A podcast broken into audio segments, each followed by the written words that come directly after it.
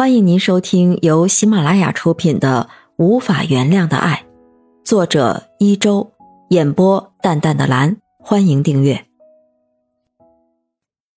第三十章：寻找蛛丝马迹下。李博阳拍着文玉哥的肩膀：“你怎么那么多问题呀？”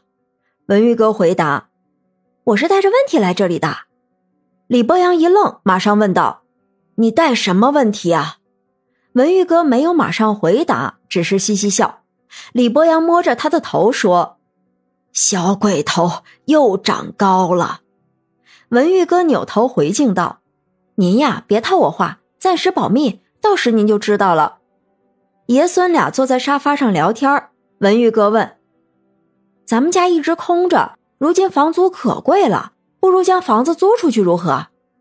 李博阳问：“你缺少资金吗？”文玉哥嘿嘿笑，他说：“嘿，您真新潮啊，还资金？”李博阳呵呵乐，他说：“如今谁还提钱呢？多俗气呀！”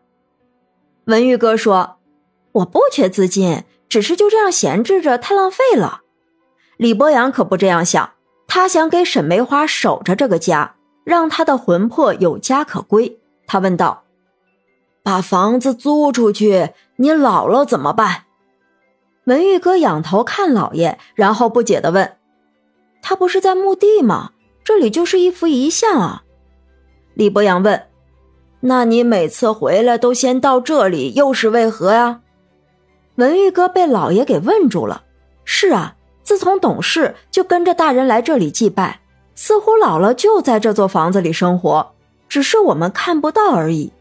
今天不也是如此吗？老爷提醒。快点上香吧，然后回家吃饭。文玉哥点燃三支香，瞬间那香的烟雾就在遗像前升腾。文玉哥双手合十，向姥姥许愿：“姥姥，您等着吧，我这次不会让您失望的，一定把凶手绳之以法。”李博阳的心一沉，嘟囔道：“原来是有备而来啊！”文玉哥听得真切，转身对老爷保证。您呀，就等着我的好消息吧。李博阳早就听李春丽说起，文玉哥不仅能歌善舞，而且是政法大学的高材生，分析起案情来思维敏捷，逻辑缜密，法律条文背得滚瓜烂熟，是一等一的高手。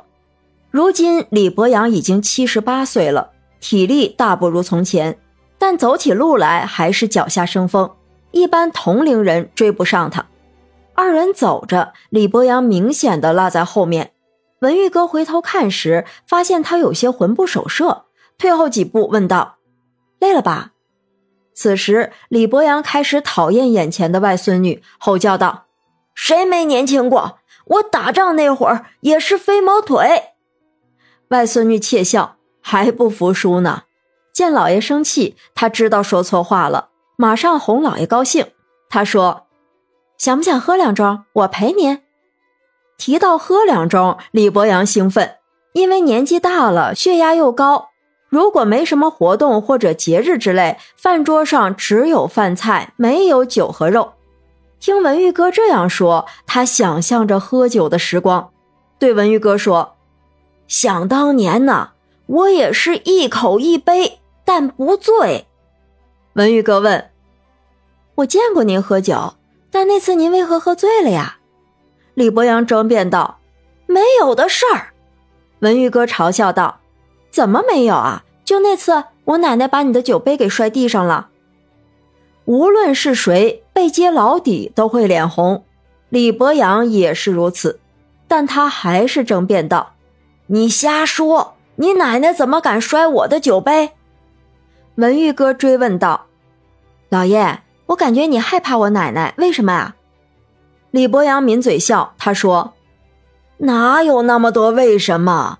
那不是怕，那是尊重她。”文玉哥这小孩子，黄嘴鸭子刚退就敢这样横冲直撞，多亏就爷孙二人在场，老爷才不怕丢面子。文玉哥嬉皮笑脸望着老爷撒娇：“当真只是尊重，不是喜欢吗？”李博阳在他脸上捏一下，教训道：“胡言乱语什么？”文玉哥争辩道：“不是我胡言乱语，是早就耳闻了。你们俩怎么不结婚啊？小孩子说话童言无忌，但眼前这个小孩子已经是政法大学的高材生了，在他面前说话还是会脸红的。李博阳嗔怪道：“瞧你那八卦的劲儿！